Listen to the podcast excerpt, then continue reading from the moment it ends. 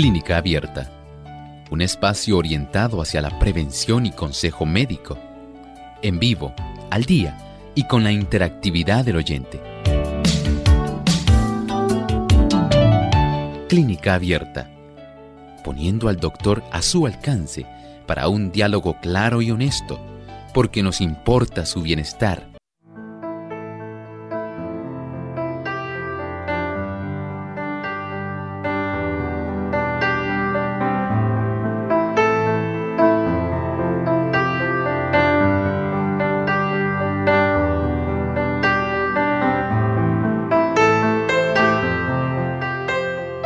aparecen en el revestimiento interno del estómago y en la parte superior del intestino delgado.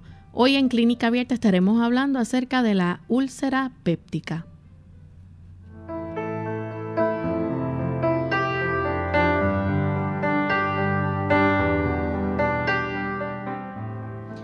Un saludo muy cordial a nuestros amigos oyentes de Clínica Abierta. Nos sentimos felices nuevamente de tener esta oportunidad para compartir con ustedes en esta hora, en este su espacio de salud. Porque nos importa su bienestar y salud, hoy compartimos un tema muy interesante con cada uno de ustedes. Enviamos saludos cordiales a todos nuestros amigos que nos sintonizan a través de las diferentes emisoras que retransmiten Clínica Abierta y en especial queremos enviar un saludo muy cordial a nuestros amigos que nos escuchan a través de la Super TNT 90.1 FM en Chiriquí, Panamá y la ciudad de Panamá. También a través de Radio La Voz de la Esperanza 1560 AM, Visión Global Radio 90.1 y 97.7 para todos. Esperamos que puedan disfrutar de nuestro programa y que sean muy bienvenidos. Contamos entonces con la buena orientación que nos brinda siempre el doctor Elmo Rodríguez. ¿Cómo, está en el día de hoy, doctor? Muy bien, saludos cordiales Lorraine, saludos también a todos los amigos, a nuestro equipo de técnico, pero muy agradecido al Señor por esta reunión donde tenemos tantos buenos amigos en estos 60 minutos de salud. Y queremos, antes de comenzar con nuestro tema, como es costumbre, compartir con ustedes el pensamiento saludable para hoy. Dice el pensamiento saludable, la gente juzga por las apariencias, pero el Señor mira el corazón. Ese corazón nuestro con sus encontradas emociones de gozo y de tristeza, ese extraviado y voluble corazón humano, morada de tanta impureza y engaño. El Señor conoce sus motivos, sus sentimientos y propósitos. Acude a Él con tu alma manchada así tal cual es. Como el salmista, abre lo íntimo de tu corazón Deja que el Señor pueda ver mediante su ojo ese corazón y dile así, examíname, oh Dios, y conoce mi corazón. Pruébame y conoce mis pensamientos y ve si hay en mí camino de perversidad y guíame en el camino eterno. Los ojos del Señor están muy atentos, listos para poder decirnos a nosotros qué cosas hay en nuestro corazón que deben ser confesadas, de las cuales debemos arrepentirnos, porque Él está anheloso de perdonar y también de transformarnos. Pero por supuesto, debemos acudir primero a Él y permitir que Él haga su gran obra redentora en nuestro beneficio. ¿Qué esperas? Permite que el Señor comience hoy un gran trabajo dentro de ti. Bien, pues vamos entonces a comenzar con nuestro tema para esta ocasión. Y como dijimos al inicio, hoy vamos a estar hablando acerca de la úlcera péptica. Mayormente esto se caracteriza porque las personas pueden estar quejándose de dolor de estómago. ¿Es así, doctor? Así es. Miren, piensen en esto.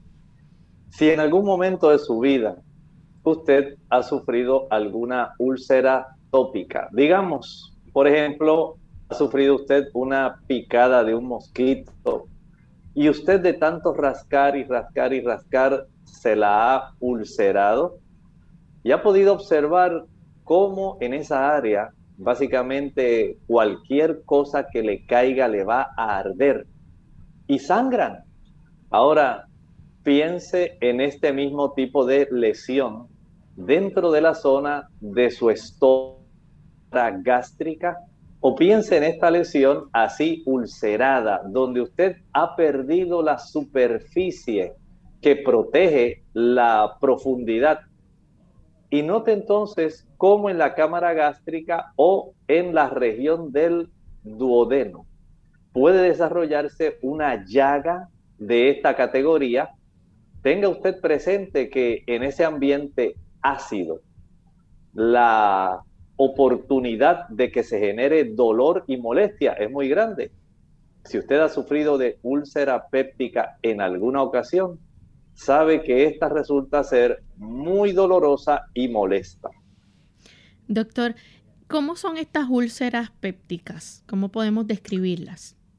Básicamente, como estábamos hablando, digamos que normalmente en la anatomía de nuestro estómago y en la zona del duodeno, que es la primera porción de nuestro intestino delgado. En esa región nosotros tenemos una mucosa, que es la capa que está en contacto con nuestro alimento.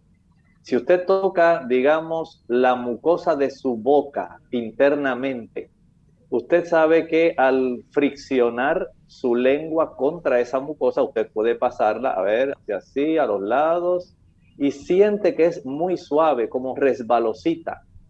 Es gracias a esa superficie que contiene una serie de células especializadas y a la misma vez contiene unas sustancias que Dios puso no solamente en la superficie de las células, sino también gracias a nuestra saliva, de tal manera que entonces esa región no tiene ninguna lesión, no arde, no duele. Pero ahora piense en esas úlceras que a veces salen dentro de la boca, las aftas. Piense en un afta, pero mucho más grande dentro de su estómago, donde usted ahí sencillamente va a tener la presencia de ácido.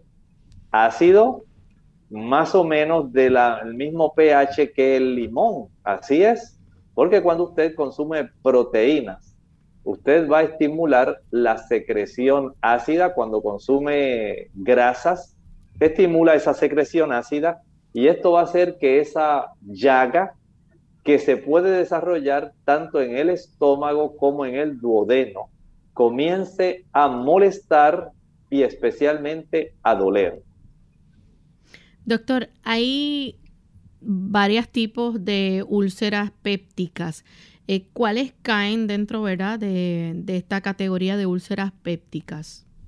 Bien, bajo esa categoría, básicamente, Lorraine, tenemos dos tipos. Número uno, la gástrica, que es la que, es la que se desarrolla, puede ser en el fondo, en el cuerpo o en el antro del estómago, en cualquiera de esas partes. Pero también tenemos en la zona del duodeno. Y en esta primera porción del intestino delgado se pueden desarrollar úlceras. Vea entonces que es muy fácil para nuestro sistema digestivo, lamentablemente, poder, mediante ciertas influencias, desarrollar ese tipo de llaga dentro de su interior que tanto molesta a la persona.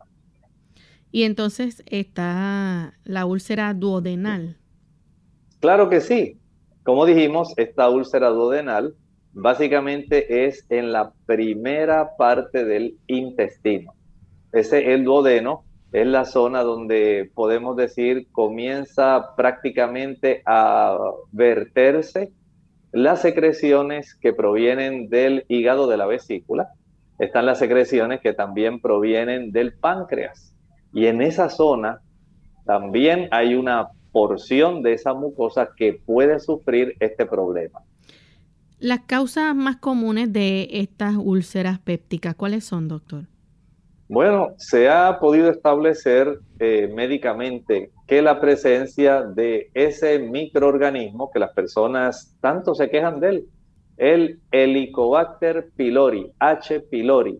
Resulta desde el punto de vista médico y especialmente desde el punto de vista de la gastroenterología, que es la ciencia que se encarga de ayudar, la especialidad que se encarga de intervenir con los asuntos que tienen que ver con nuestro sistema digestivo, se ha podido identificar que el, la presencia del helicobacter, esa es una de las causas, también las personas que utilizan fármacos para reducir el dolor articular o de algún otro lugar.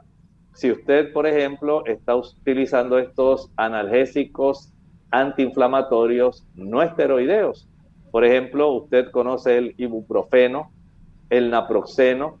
Hay personas que también utilizan eh, la aspirina, aunque no es un analgésico antiinflamatorio no esteroideo, pero sí también ocasiona el que las personas puedan desarrollar este tipo de ulceración. Y hay otra causa que es más común. Y esta otra causa que es muy, muy común es el estrés.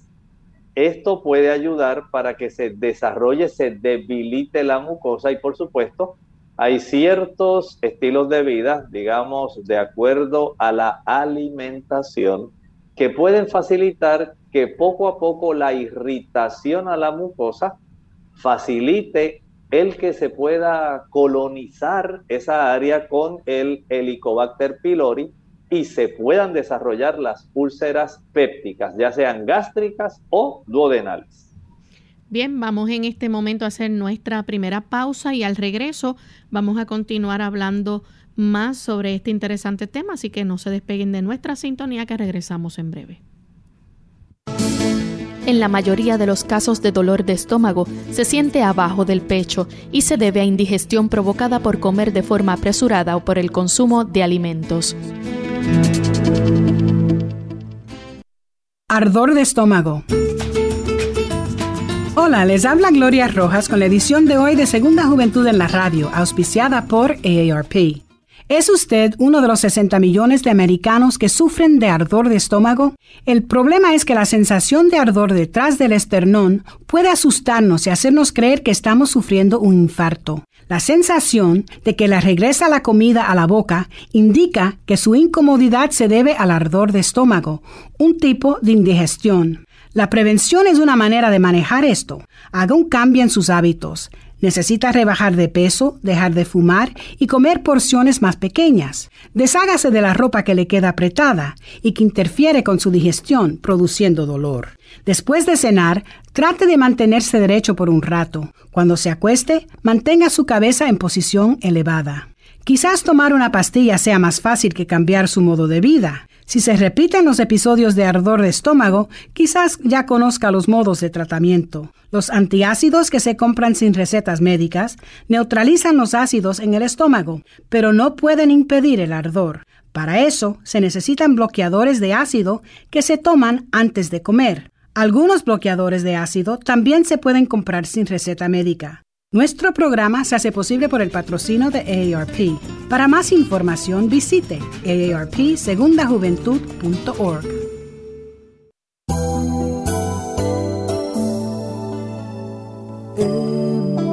Profundo de tu corazón sientes que la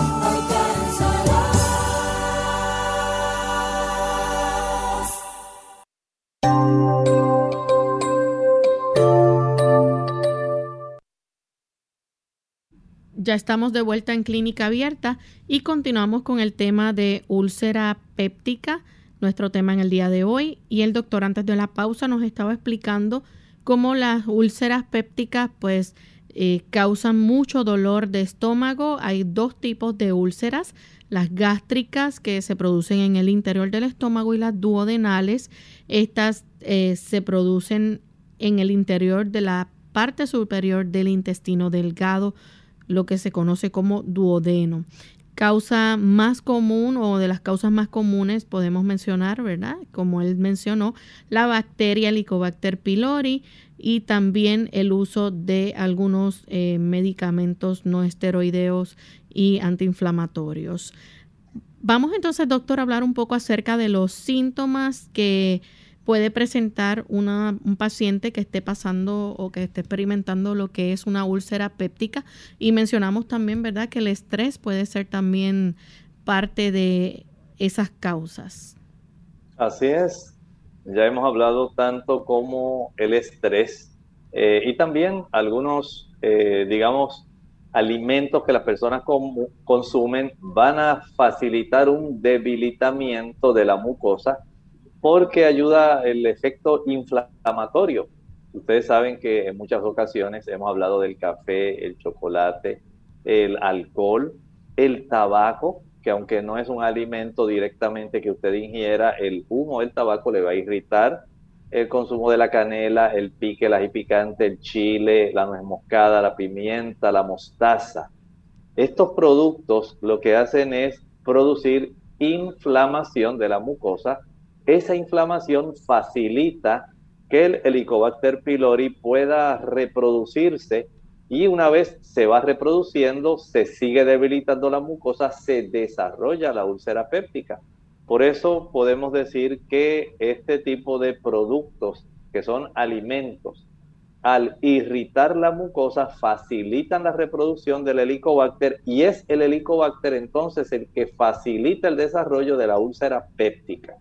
Ese es el mecanismo en este tipo de situación. Y por supuesto, en los síntomas en sí que la persona va a desarrollar, digamos, el síntoma más destacable va a ser el dolor.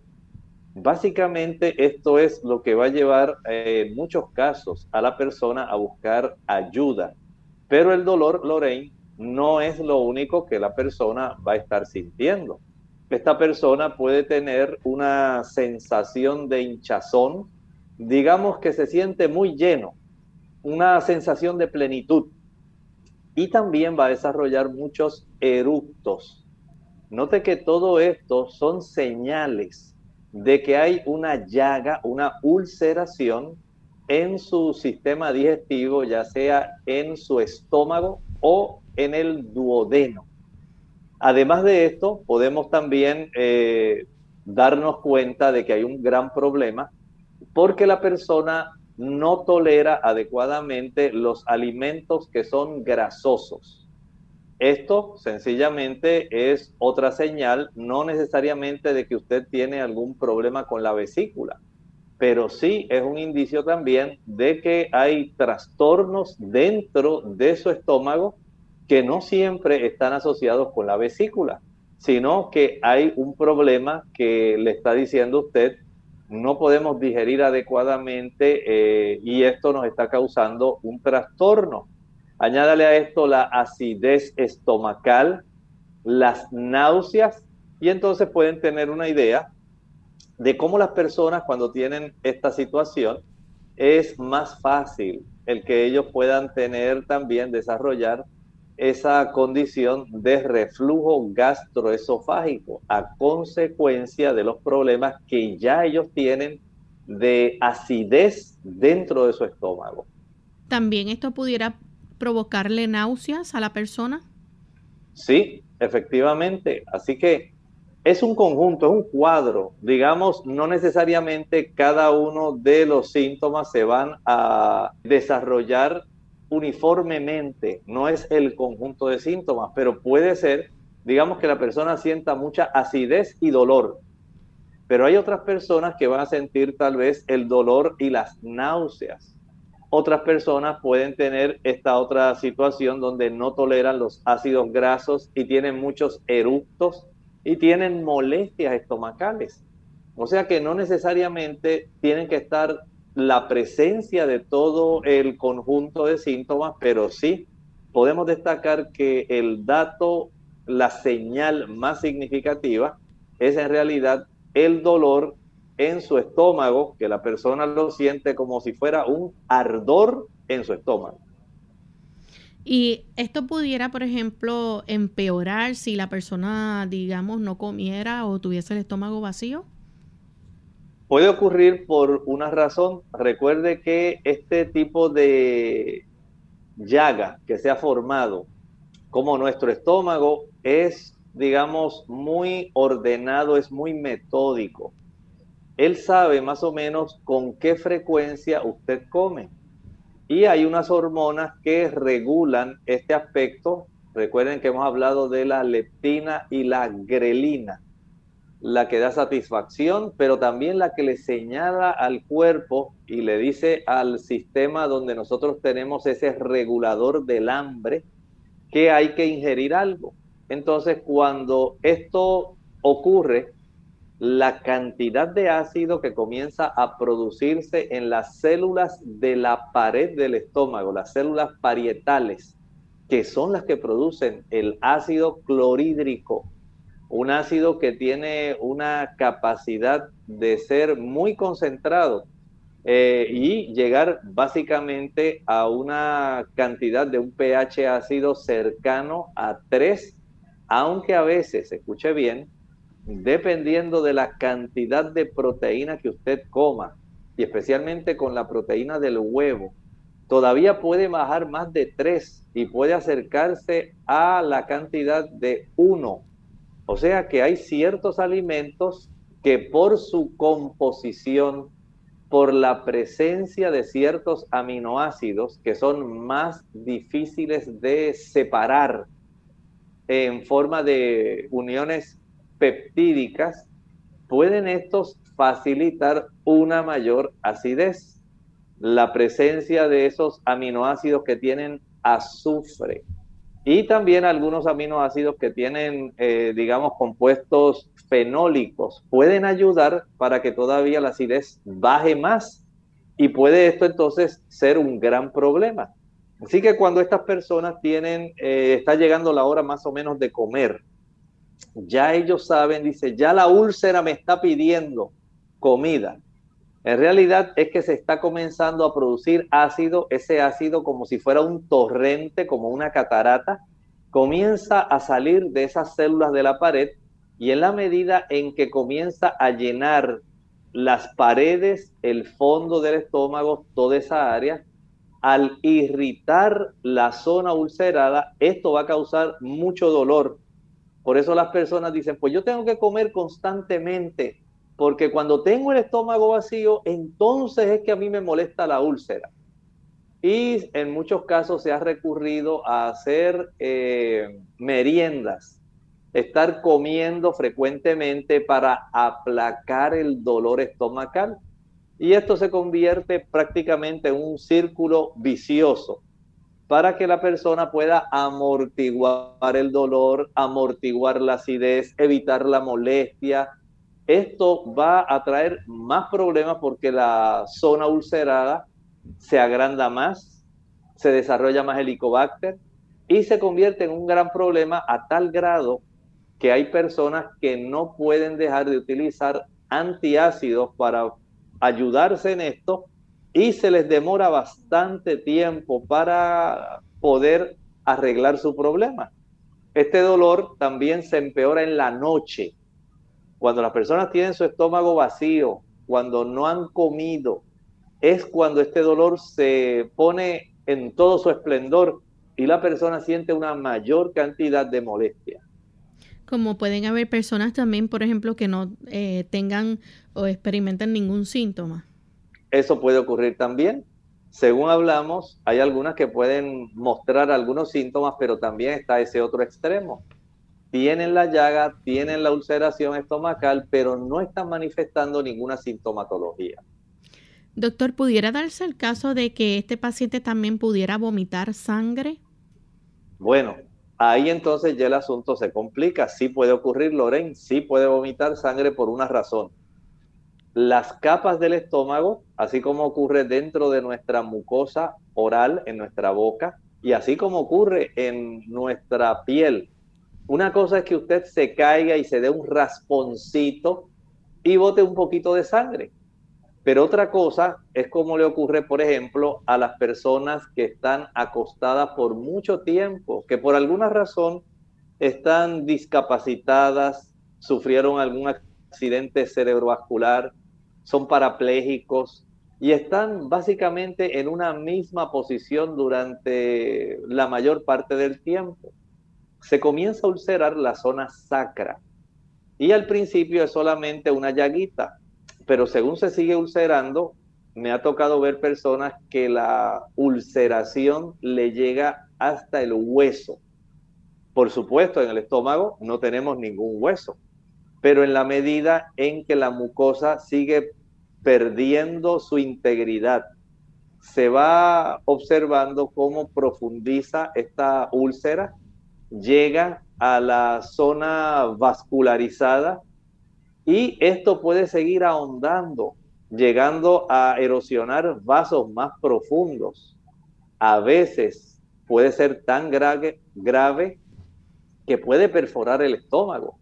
Entonces, ustedes se imaginan cuando este tipo de ulceración sigue profundizando, sigue llegando y erosiona estas estructuras vasculares, arterias, venas, porque el estómago tiene arterias y venas no es solamente un bolsillo donde usted echa la comida y ella se mezcla con una lavadora y entonces sigue por ahí eh, moviéndose. No, sí es cierto que tiene una labor de mezclado, pero es un tejido vivo. Eso está compuesto por células, por estructuras. Y el estómago necesita la presencia de arterias y venas para poder nutrir el músculo liso que lo compone. Y en la medida en que estas arterias se erosionan, que se friccionan, se va desarrollando sangrado. Esta persona puede vomitar sangre. Y esto le pasa mucho, por ejemplo, a la persona que le gusta tomar alcohol. Esta persona que toma alcohol, mientras más irrita la mucosa estomacal, mayor es la cantidad de agrandar esa úlcera y de vomitar sangre. Vamos en este momento a nuestra segunda pausa. Al regreso vamos a seguir hablando más sobre estos síntomas y otros y también más información de las causas de estas úlceras pépticas, así que no se vayan. El malestar de esófago se manifiesta por ardor en el pecho y puede ser reflujo. No ingieras alimentos con picantes, grasa y condimentos.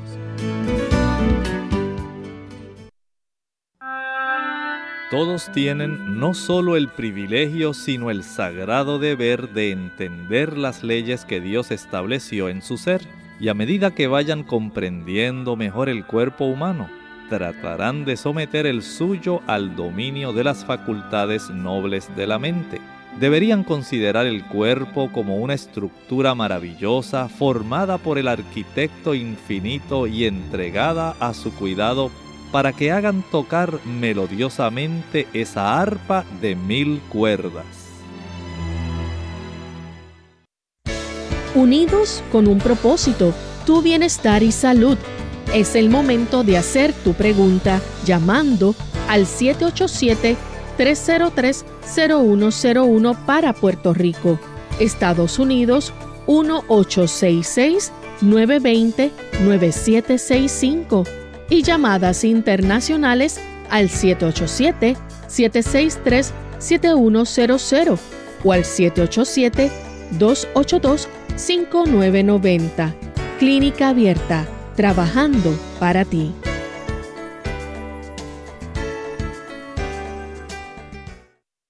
Clínica Abierta. Ya estamos de vuelta en Clínica Abierta, amigos. Hoy estamos hablando acerca de la úlcera péptica antes de la pausa, el doctor compartía con nosotros acerca de los síntomas que puede experimentar un paciente que tiene úlcera péptica en especial, ¿verdad? Hablamos sobre el dolor de estómago ardiente. También él nos mencionó cómo esto puede eh, para reducir la acidez, las personas toman, ¿verdad?, algún tipo de medicamento y esto puede entonces volver a aparecer, además de que se puede tornar peor durante la noche y entre las comidas. Eh, tenemos a Marlene de la República Dominicana con una pregunta. Adelante, Marlene. Buenos días, bendiciones. Eh, mi, mi consulta es para preguntarle al doctor yo tengo mucho reflujo y dolor de estómago, ardor en el pecho casi, encima. yo me hice un estudio de endoscopía y me salió que tenía una hernia ya tal grado 1. Quería saber si el doctor podía recomendarme algo. Claro que sí, cómo no, con mucho gusto. En esta situación podemos utilizar, primero, recuerde que mientras eh, usted use algún producto de los que vamos a hablar, sí va a haber beneficio, pero tan pronto usted se descuide y digamos que usted dice, bueno, yo voy a seguir usando las gaseosas cafeinadas, ya sabe que el asunto va a seguir.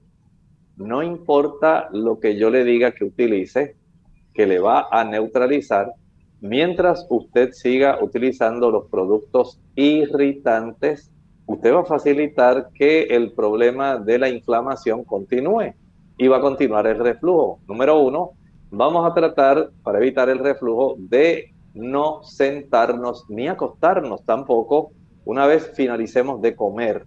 No se quede sentada en la sobremesa, no se acueste tampoco a dormir. Muchas personas hacen esto precisamente antes de acostarse en la noche.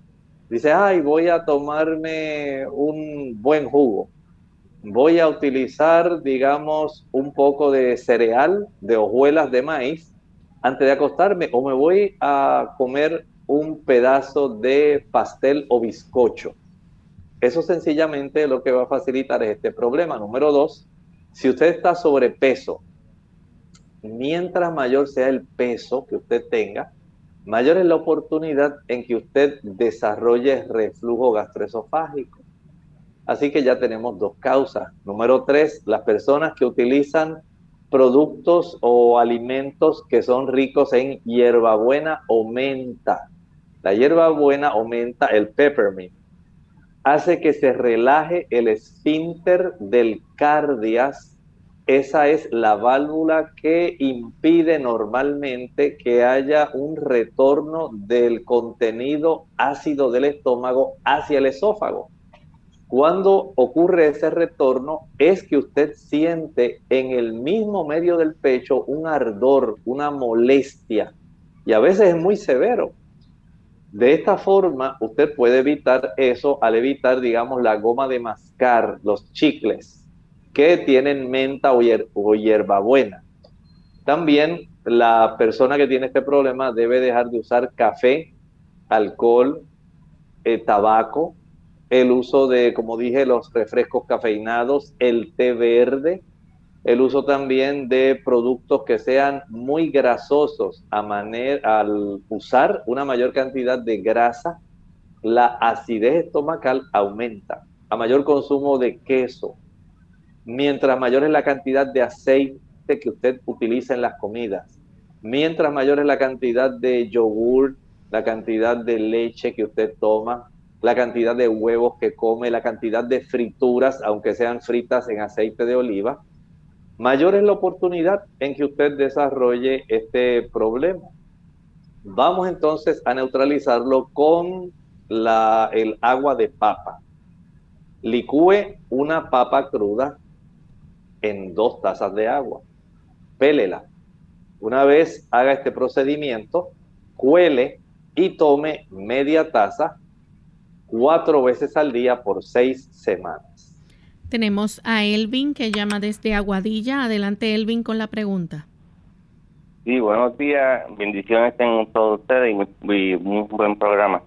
Mi pregunta es, este, si a causa de la úlcera también puede suceder el este, divertículo. Muchas gracias. Muchas gracias. No, no hay una relación directa, Elvin, en que esto pueda ocurrir. son dos situaciones diferentes. Una cosa es que se desarrollen estas llagas en el estómago y el duodeno, por eso se le llama úlcera péptica, porque corresponde a esa zona. Eh, recuerde que hay unas enzimas eh, de pepsina y otras. Bien, en lo que el doctor nuevamente se comunica con nosotros, eh, vamos entonces a recordar a nuestros amigos que si tienen preguntas con relación a otro tema que no sea, ¿verdad?, de la úlcera péptica, se pueden comunicar en el día de mañana que estaremos recibiendo entonces consultas. Hoy estamos hablando acerca de la úlcera péptica. Hemos visto cómo esto, pues, una de las causas principales para que ocurra es la bacteria Helicobacter pylori. Eh, también el uso prolongado de antiinflamatorios no esteroideos como el ibuprofeno, naproxeno, también el estrés que pasan las personas y las comidas picantes, aquellos que les gusta comer comidas picantes, este, pues también pudiera estar relacionado con esto. Sin embargo, aunque no producen las úlceras pépticas, sí pueden empeorar los síntomas de la úlcera péptica. Así que mucho cuidado con el estrés y las comidas picantes. También como parte de los síntomas, el doctor nos estuvo mencionando que la persona puede también tener intolerancia a algunos alimentos que son grasosos, puede sentir esa sensación de plenitud o de hinchazón, de eructos, puede estar experimentando náuseas, incluso hasta vomitar sangre que puede verse roja o negra. Parte también de otros síntomas que pudiera la persona o el paciente estar experimentando es sentirse débil, tener pérdida de peso, esos cambios en el apetito y aún sangre oscura en las heces o heces que son negras o alquitranadas. Así que si usted observa alguno de estos síntomas eh, o varios de estos síntomas presentándose también al mismo tiempo, es importante que consulte a su médico. Y más, ¿verdad? Si esa persona tiene dificultad para respirar, también es importante, ¿verdad? Que eh, eh, de inmediato busque ayuda profesional.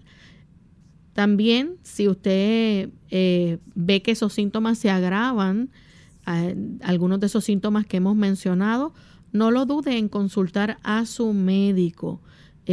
Consulte también acerca de los, de los tipos de antiácidos y bloqueadores de ácido que, que a veces alivian, pero el dolor puede reaparecer porque no es la cura para la situación. Tenemos al doctor en línea.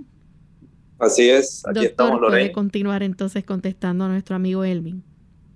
Claro que sí, estábamos diciendo de que no hay ningún problema en que él eh, entienda en que una cosa es la úlcera gástrica y otra cosa es la capacidad de formar estas herniaciones que son los divertículos.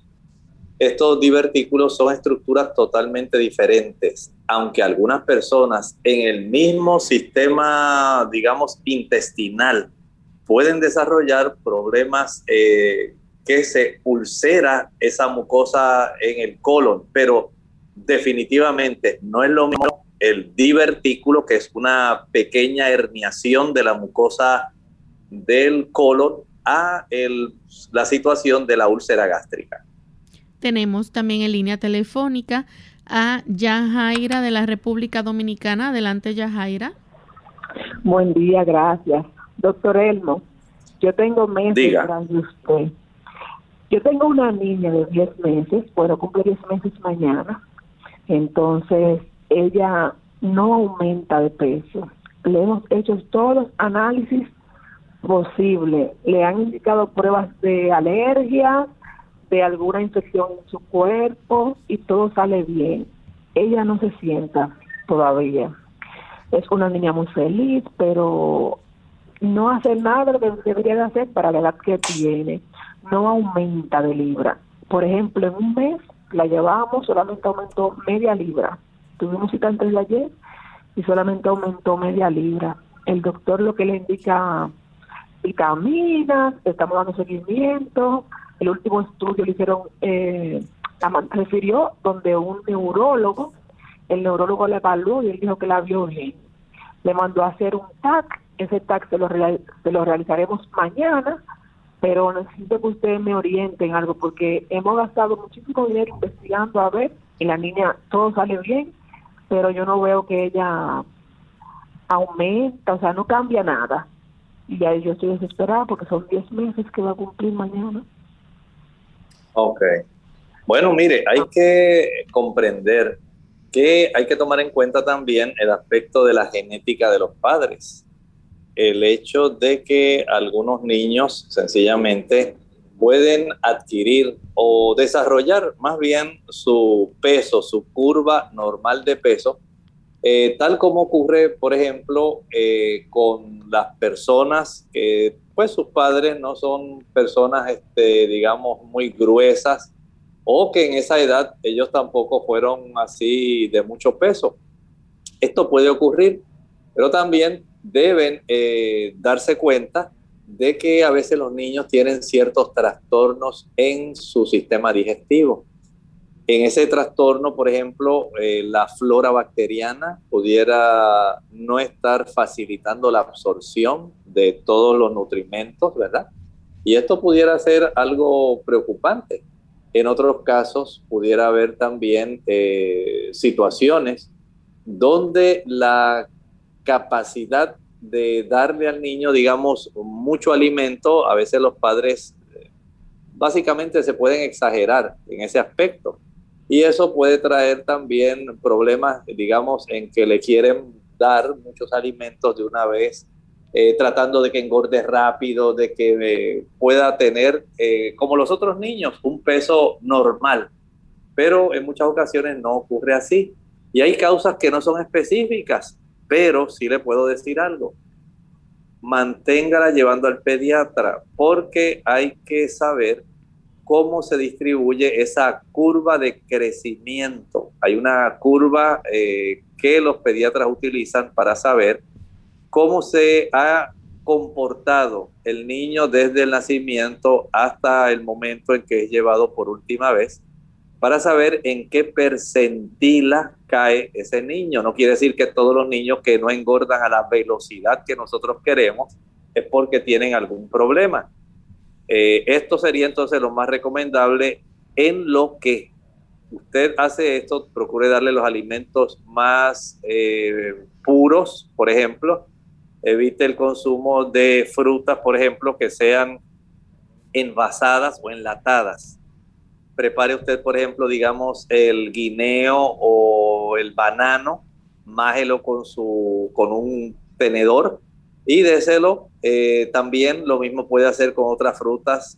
Hágale lo mismo con el arroz, con las habichuelas o frijoles, con las ensaladas, píquelas bien. O sea, hay cosas que usted puede hacer que sí le va a tomar más tiempo, que puede ser más trabajoso, pero le puede redituar una mayor ganancia a la niña desde el punto de vista de la absorción, porque resulta ser alimento de una mayor calidad. Y considere también la cantidad de calorías que se le están proveyendo. Todo esto es importante para tratar de mantener el mejor peso posible. Tenemos entonces a Mabel que llama de Sidra, Puerto Rico. Adelante, Mabel. Sí, este, quería decirle al, doctor que los síntomas que está escribiendo, pues yo los tengo, pero todo me comenzó cuando eh, empecé a tomar clindamicina de 300 miligramos tres veces al día.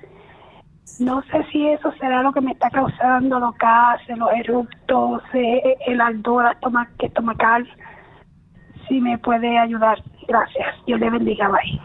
Qué bueno que usted trae eso aquí porque en realidad podemos decir que además de los analgésicos, especialmente aquellos que las personas utilizan para aliviarse de los dolores, hablamos hace un momento en relación a cómo las personas tienen algunas situaciones que son especiales. Por ejemplo, piense usted en este, esta situación donde eh, el uso de estos fármacos puede eh, traer bastantes problemas. Pero también, por otro lado, hay otros medicamentos, por ejemplo, los esteroides. Pueden eh, estimular problemas, la aspirina, aunque sea en bajas dosis. También los inhibidores en la recaptación de serotonina, el alendronato, el risendronato, así como otros antiinflamatorios. Y esto pues da la oportunidad en que la persona eh, pueda entonces tener una situación que irrite, aunque no se especifica eh, exactamente algunos tipos de antibióticos, pero sí entendemos que hay personas que son sensibles a tener una mayor incomodidad por el uso de ciertos antibióticos que exactamente pueden estar irritando el estómago.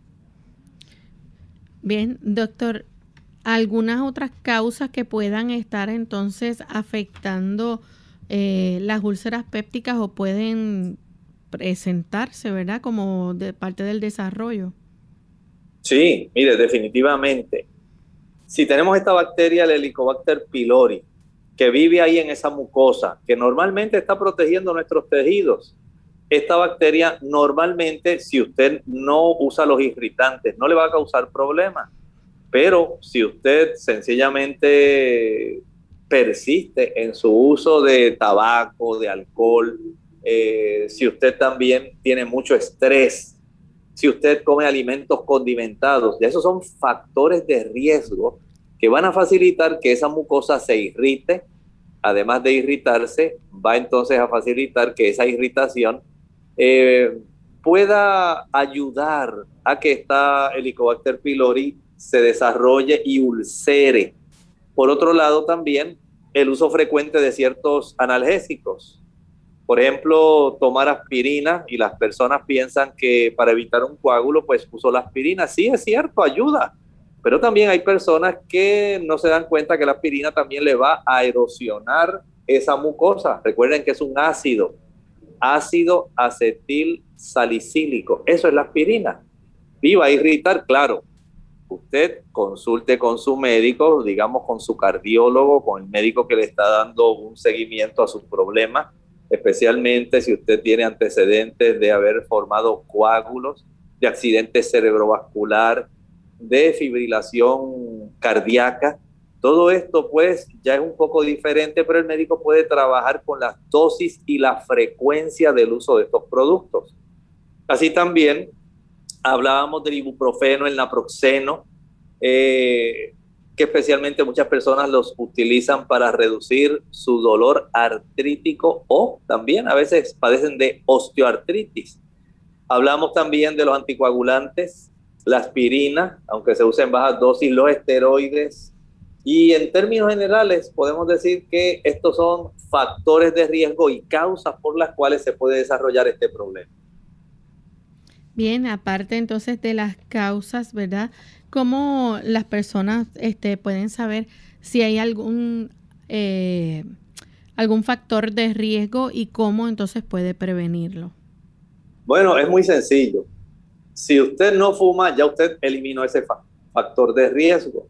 Si usted no toma alcohol, lo felicitamos. Ya usted eliminó otro factor de riesgo. Si usted controla su estrés, que usted tiene las herramientas y dice, no, no, no, no, yo no voy a dejar que nadie me quite mi paz. Yo voy a poner mi vida en paz con Dios. Voy a evitar que este problema siga recurrentemente ahí molestando en mi cabeza. Bueno, ya usted tiene otro beneficio. Igualmente, si usted elimina todos esos eh, productos que estábamos hablando que son condimentados, entonces usted se está ayudando increíblemente. Y esto sería un gran beneficio para usted. Elimine, como hemos hablado, eh, digamos, los productos que son altamente azucarados. Esos productos le van a irritar. El azúcar irrita la mucosa del estómago. Las frituras irritan la mucosa del estómago. El chile, el pique, el café, el chocolate, la nuez moscada, la pimienta, el vinagre que tantas personas están utilizando para bajar peso, es una causa frecuente de erosión dentro del estómago y de formación de estas úlceras. Añádale a esto también entonces el asunto de que muchas personas usan mayonesa. La mayonesa tiene también vinagre, al igual que la salsa katsu o ketchup. Elimínela, elimine las frituras. O sea que hay una serie de factores que usted podría ayudarse a evitar para evitar las complicaciones. Bien, hay formas entonces de usted protegerse, ¿verdad? De este tipo de úlcera y para prevenirla y qué pasos debe seguir. Así que tome en cuenta esos consejos y mucho cuidado, ¿verdad? Con los medicamentos también. Así es, esto es importante, Lorraine. Las personas deben tomar más agua, deben tratar de controlar su situación emocional, porque la ansiedad, que una gran parte de la población la padece, tenga mucho cuidado con los analgésicos. Trate de hablar con su médico para que él le consiga la dosis más baja posible. Y si va a utilizar algún analgésico, prefiera utilizarlo con alguna comida. De esta forma, usted reduce el riesgo de desarrollar estos problemas estomacales. Eh, si usted necesita tomar algún medicamento antiinflamatorio no esteroideo, es posible también que usted deba tomar, digamos, algún antiácido. Puede ser un inhibidor de la bomba de protones, un bloqueador de ácidos o un agente que ahora le llaman citoprotector. Eso quiere decir que es un protector de las células eh, un medicamento antiinflamatorio no esteroideo, por ejemplo, aquellas personas que utilizan el inhibidor de la ciclooxigenasa 2, COX-2, estas personas pueden tener menos probabilidades de causar úlcera péptica, pero escuche bien, esto puede aumentar el riesgo de que usted desarrolle un ataque cardíaco. Así que hemos llegado entonces al final de nuestro programa. Agradecemos al doctor por la buena orientación que siempre nos brinda y a ustedes por la sintonía. Queremos invitarles a que mañana nuevamente nos acompañen en nuestro espacio de preguntas donde usted puede hacer su consulta. Así que puede llamar para participar o escribirnos directamente a nuestro chat durante el programa. Para finalizar entonces vamos a escuchar este pensamiento para meditar. El pensamiento para meditar final dice así, Judas 1.25. Al Dios solo sabio, nuestro Salvador, sea gloria e magnificencia, imperio y potencia, ahora y en todos los siglos. Amén. Observen qué importante que nosotros reconozcamos que en el plan de la salvación no solamente Jesús es el eje central, también Dios el Padre y también el Espíritu Santo, los tres intervienen en el beneficio de que la salvación nos sea a nosotros administrada y otorgada. Que el Señor nos ayude a comprender el maravilloso plan de la salvación. Nosotros nos despedimos y será entonces hasta el siguiente programa de Clínica Abierta. Con cariño compartieron el doctor Elmo Rodríguez Sosa y Lorraine Vázquez. Hasta la próxima.